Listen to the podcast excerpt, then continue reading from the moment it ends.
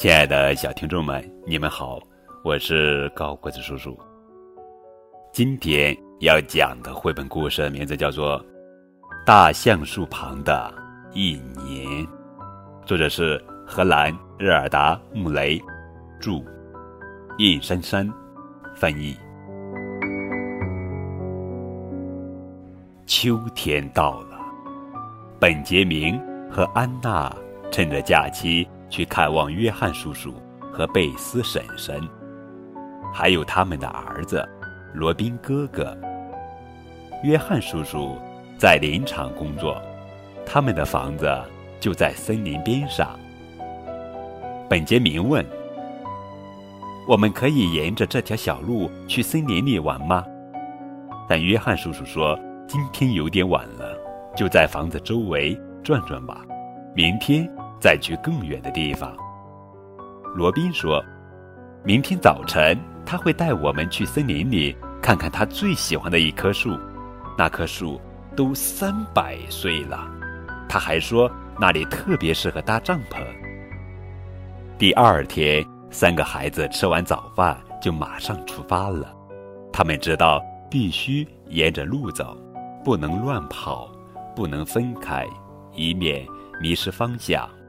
现在是秋天，大多数叶子都正在逐渐变成黄色、红色或褐色。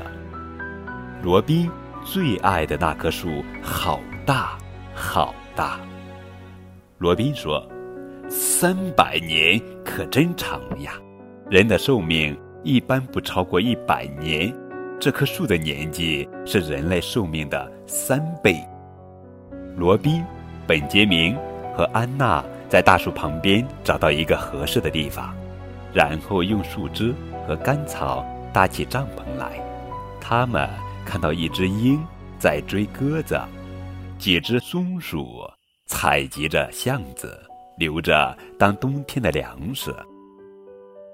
第二天是个大雾天，约翰叔叔在院子里栽下一棵苹果树，安娜也来帮忙。他满心欢喜地想象着这棵树结满果实的样子。到了下午，孩子们去森林里采蘑菇。罗宾知道哪种蘑菇能吃，哪种蘑菇有毒。他们采了满满一篮子，做了顿丰盛的蘑菇大餐。假期很快就要结束了。当天晚上，本杰明和安娜回到了城里。他们。再次来这儿的时候，已经到了冬天。本杰明最爱下雪了，他和罗宾一起去滑雪。虽然树上的叶子掉光了，但大橡树仍是鸟兽们喜欢待着的地方。也许等春天到了，猫头鹰们会在这里筑巢安家呢。约翰叔叔。带本杰明去参观伐木工人们工作的地方。冬天正是他们最忙碌的时候。工人叔叔们测量着树干，看看这棵树跟去年冬天比长出了多少，然后再决定要不要砍伐。春天到了，本杰明和安娜又回来了。大橡树长出了新叶子。整个森林呈现出美丽的新绿，蓝莲花开了，柳树长出了柳絮，布谷鸟叫着布谷布谷。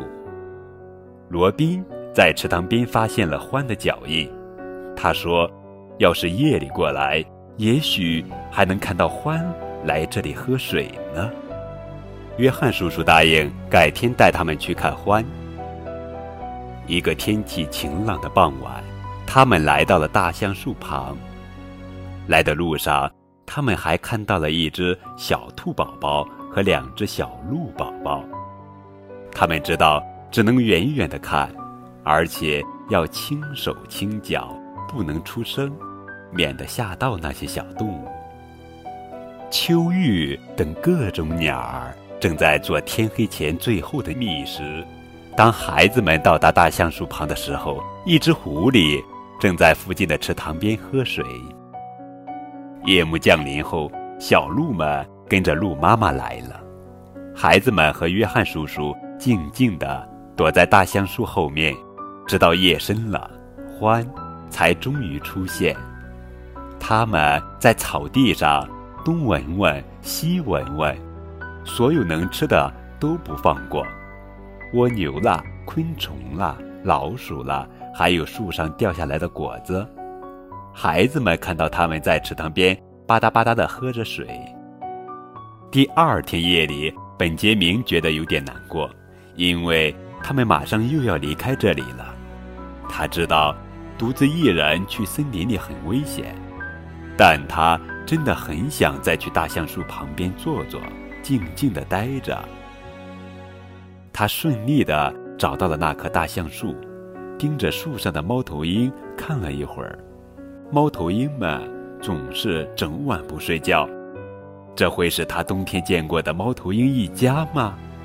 忽然，本杰明听到森林里传来一阵吵闹声，声音越来越近，越来越近，是野猪。本杰明静静地躲在树上，不发出一点声响，而野猪们就在不远处的池塘里喝水嬉戏。他知道野猪是很危险的动物。可是野猪们很久都没有离开，它们还在树干上蹭痒痒。渐渐的，本杰明觉得胳膊和腿又酸又麻，他心想：真想下树活动活动，可是太危险了。黑暗中，被困在树上的本杰明看到有一些微弱的光在上下舞动。哦，是萤火虫。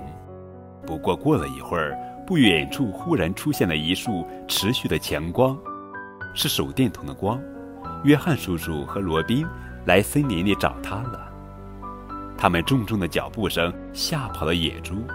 本杰明终于松了口气，爬下树来。弄清楚他为什么一个人跑出来后，约翰叔叔说：“是啊，你明天就得回城里了。不过等到放暑假，你还可以再来呀。”森林永远都在那儿。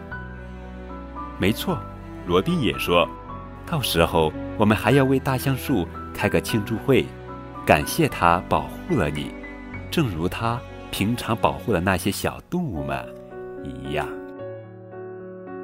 哇，为大橡树开的庆祝会开始了。